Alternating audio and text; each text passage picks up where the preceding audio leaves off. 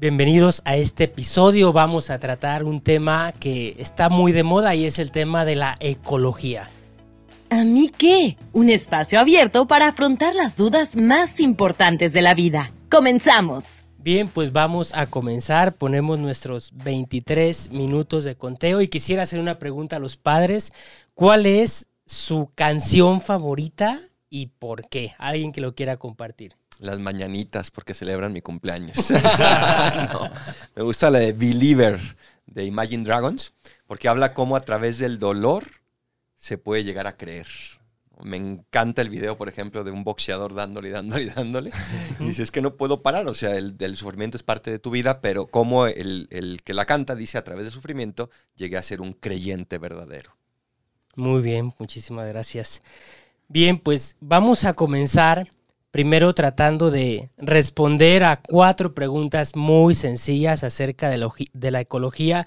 Y la primera es, ¿qué se entiende por ecología? Porque de pronto sale un tema y todos dicen, no, pues es el mundo de los árboles, es el mundo de los animales. ¿Qué se entiende cuando hablamos de ecología en general? Pues sin duda alguna es el medio ambiente, ¿no? Es decir, pues este hogar que tenemos, el mundo, la relación que tenemos nosotros con el mundo, la relación entre el mundo en sí, o sea, los animales. Eh, y sí, e, en este mundo que vivimos y cómo hay que cuidarlo, ¿no? El uso responsable de la casa común. El equilibrio el equilibrio entre el, uso y también el cuidado, ¿no? De, esto que se nos regaló. Muy bien, y justamente con ese término paisano de la casa común que lo usa el Papa Francisco en la Laudato Si, quisiera aquí pues también preguntar, ¿no? Bueno, ¿qué relación puede haber entre la religión y la ecología cuando la religión se supone que es algo meramente espiritual y la ecología pues es aquello que veo? Entonces, ¿qué relación puedo encontrar o por qué hablar desde la religión?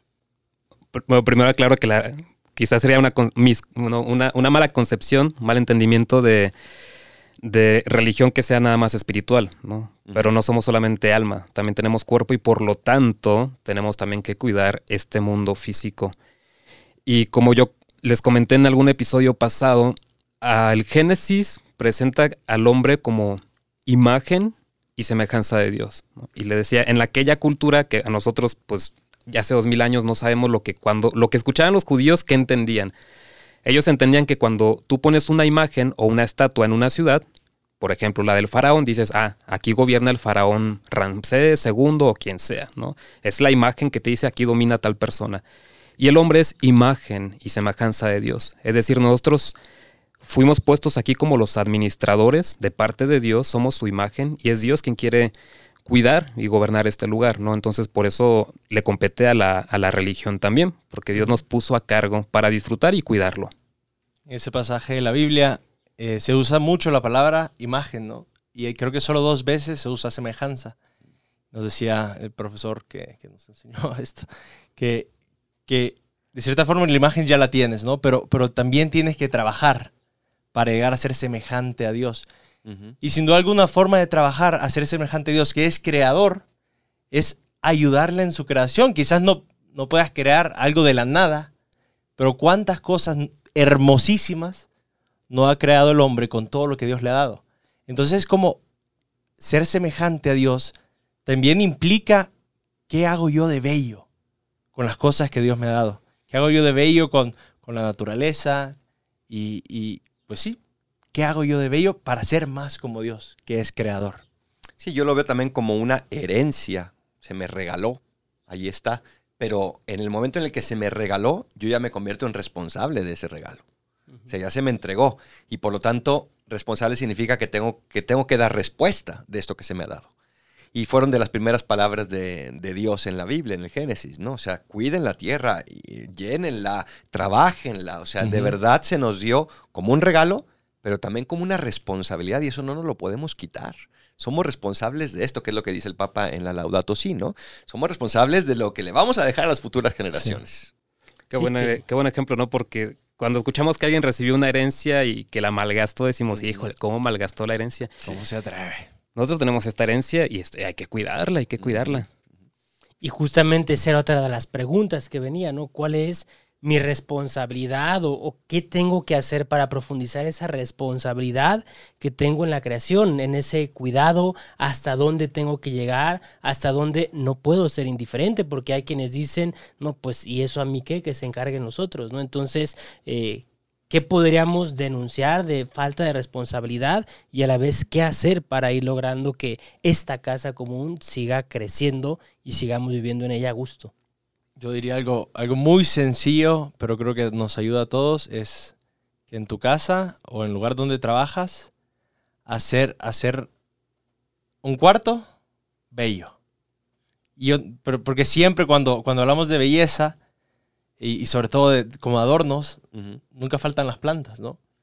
Y como que si tú, tú vives con esta óptica de hacer algo bello, ¿no? De crear cosas bellas, de, de renovar, pues sí, un cuarto y hacerlo hermoso, no solo, no solo sientes esa autosatisfacción de, de, hacer algo bello, pero también, también vas creciendo, ¿no? Y quieres que más cosas se vean bellas. Uh -huh. Y sobre todo eso, ¿no? Para hacer más imagen de Dios. También, pues a nivel personal, cuidar el uso del agua cuando nos bañamos, cuando nos lavamos los dientes, que parece que si dejas abierta el, el, abierto el grifo no pasa nada, pues sí pasa, ¿no? Ciérralo ahora sí que no pasa nada si lo cierras, no, uh -huh. no te ahorras tiempo, nada, ¿no? No pasa nada. Eh, ¿Cómo usas el agua? ¿Cómo trata las cosas? El coche, si puedes no usar coche y te vas con alguien, aprovechalo. Y, por ejemplo, igual si vas en la calle y ves una basura, recógela. Yo trabajo en una escuela con niños de primaria y me la paso recogiendo basura, ¿no? Y no porque soy el padre no lo voy a hacer, ¿no? O sea, y no, no, es mi basura, ¿y qué importa? ¿Dónde va a ir a acabar esa basura? Mejor la recojo, ¿no? Y, y a veces dedico hasta cinco minutos a recoger basura. Son niños, ¿no? Y, y, hay que ayudarles. Y también que te vean que lo estás recogiendo, ¿no? Igual si vas en la calle y alguien te vio recoger una basura que no era tuya, le vas a ayudar a tomar conciencia de que esto es de todos, o sea, uh -huh. esto es de todos y todos arrimamos el hombro. Y creo que tenemos que dejar más las pantallas y ver más la naturaleza. Tenemos que aprender a, a enamorarnos de la naturaleza, a convivir con ella, uh -huh. a irte a pasear a un monte, a ir a caminar a un bosque. Cuando vas a la playa, pues contempla la, el mar, contempla el atardecer, el amanecer, las estrellas, la luna. O sea, de verdad enamorarte de este mundo y de esta creación, porque uno cuida aquello de lo que está enamorado. Sí, claro. Y entonces, mientras más enamorado te hagas de la creación, más la vas a cuidar.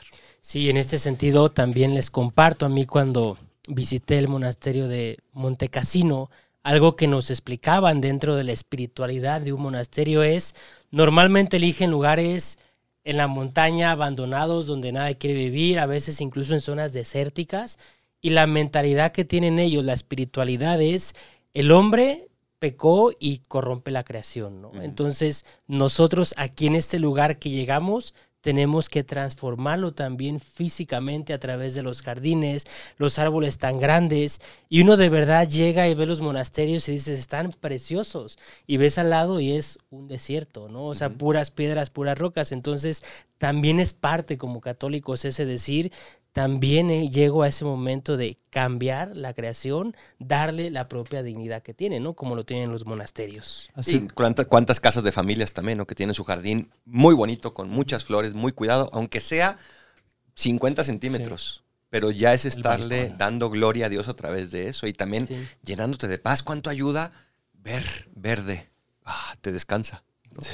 No la pantalla verde que tenemos aquí atrás, aunque salga azul aquí, pero ver verde te descansa. Inclu incluso a los cerdos, ¿sabía eso? No. Hicieron un estudio a los cerdos. Es que ayer salía. Por eso me siento, por eso me siento tranquilo.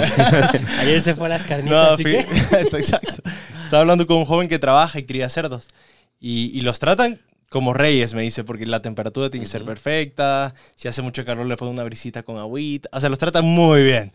Y estaban haciendo muchos estudios y de hecho le pusieron como un, un, cinto aquí que te mide las palpitaciones. Y les iban poniendo los colores a los cerdos, ¿no? Y, y, se dieron cuenta que cuando más tranquilos estaban y más a gusto, era con el color verde y café, que son los colores de la creación. Uh -huh. sí, y el que más les asustaba era el blanco. Eh, no sé si lo han hecho con humanos, pero sería interesante estudiar uh -huh. ese tema. Sí, claro. Pero, pero sí, o sea, es la creación, porque pues, Dios creó a estos cerdos para estar disfrutando de la creación y, y, nosotros también los disfrutamos, pues, pero, pero es eso, ¿no? Verde y café, lo que los calmaba, la creación, y creo que a nosotros también. Y después, dentro de este querer cuidar nuestro medio ambiente, cómo lograr también tener un balance, porque a veces puede ver quienes se vayan al extremo, ¿no? Eh, pues veo que los animales no están bien porque los tienen todo el día encerrados en un cuartito y me hago defensor de los animales, pero me voy al extremo de que cuido más a veces un animal que un niño que está en la carriola encerrado todo el día, ¿no? Entonces, ¿cómo ayudar a mantener ese balance? Pues recordar que, que la creación es un regalo para algo, es para disfrutarla. O sea, la creación se me dio para aprovecharla, para que me haga mejor ser humano, mejor persona, ¿no? Mientras que la vea como un fin, entonces voy a poner a la persona en un segundo lugar, ¿no?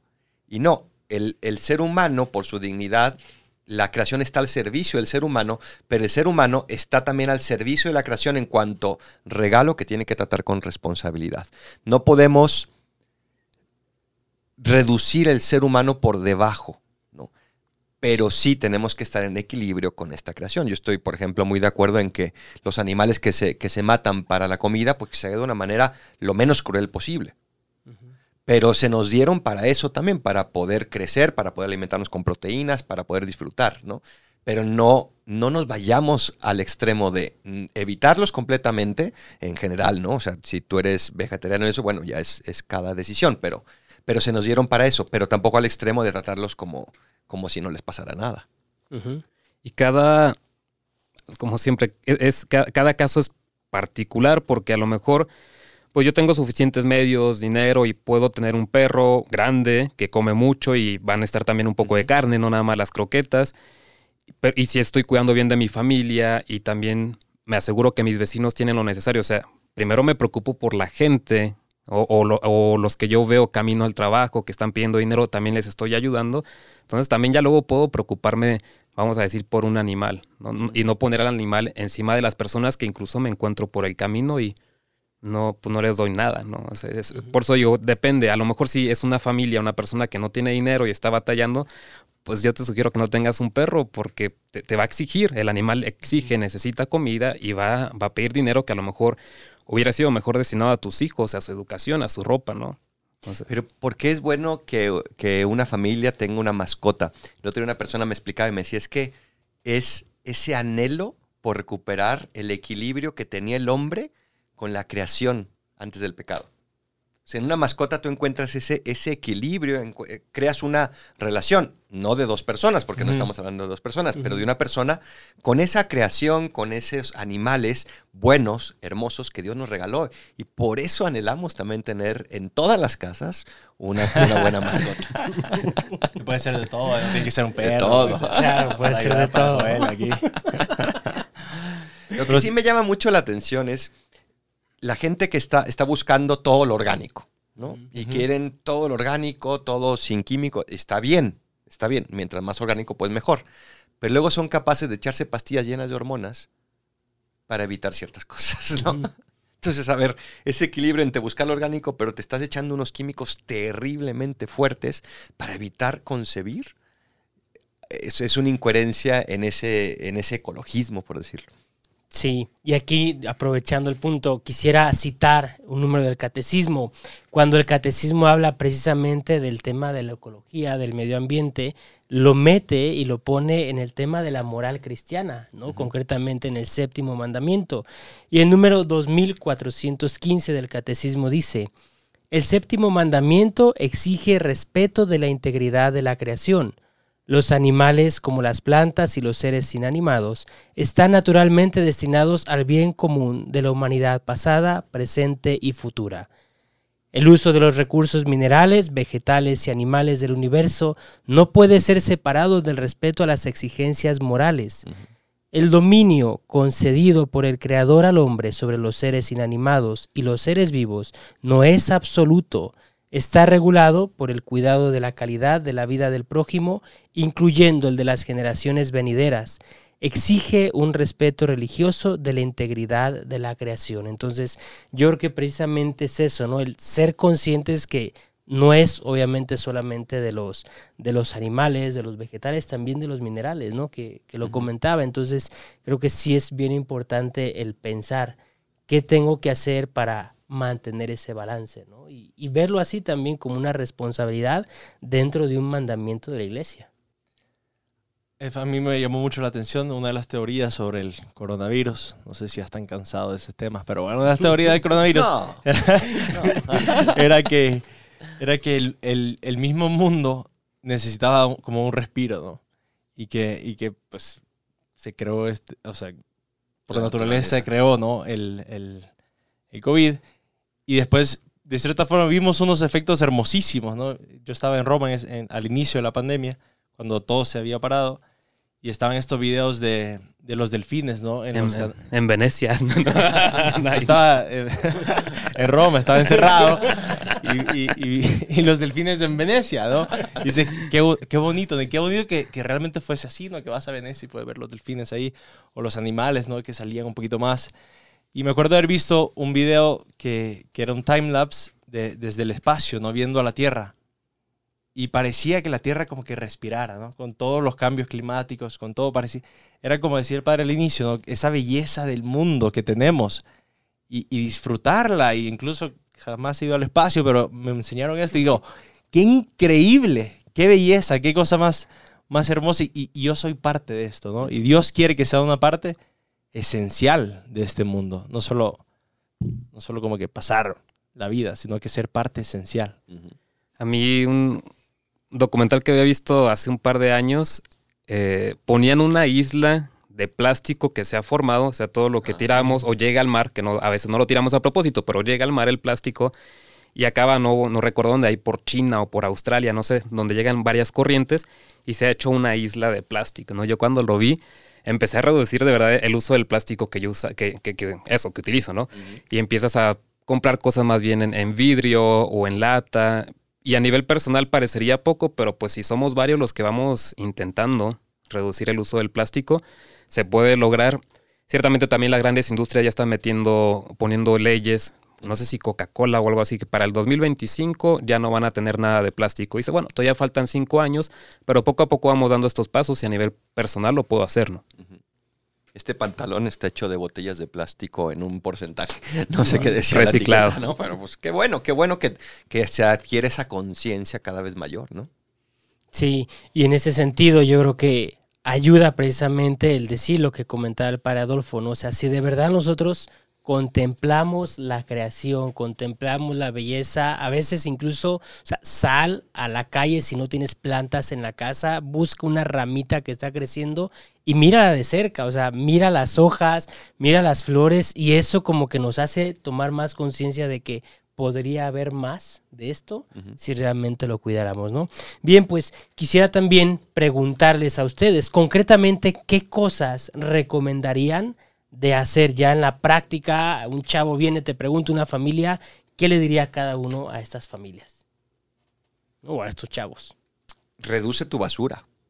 Reduce tu basura. O sea, me encantan los chavos y los adultos y todos que llevan su termo en lugar de estar comprando botellas de, de agua, ¿no?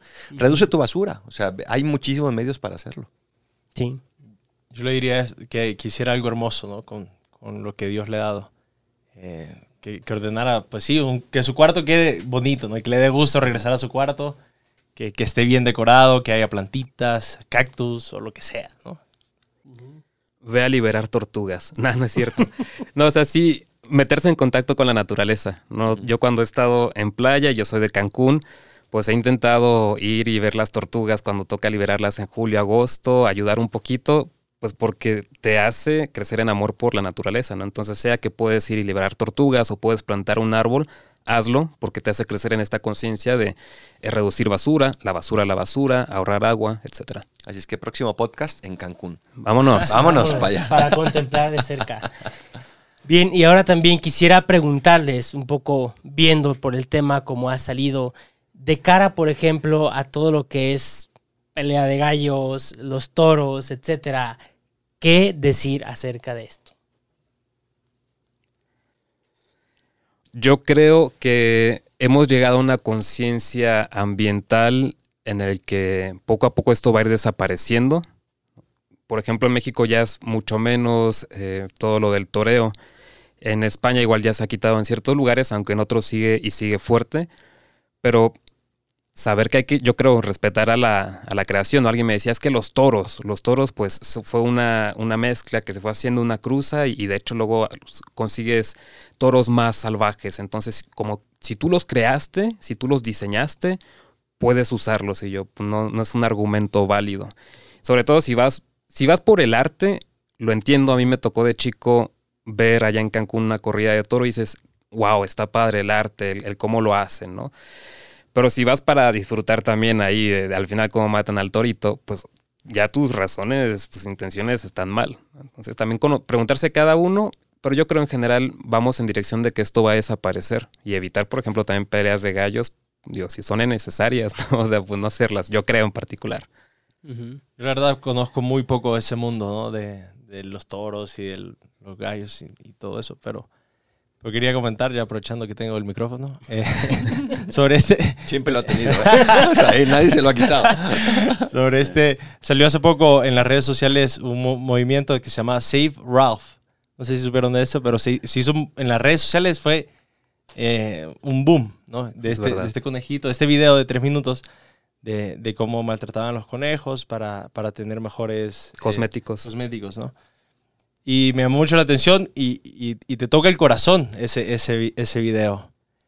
Pero también sentí que, jugaron conmigo, eh, porque lo, presentaban como una persona.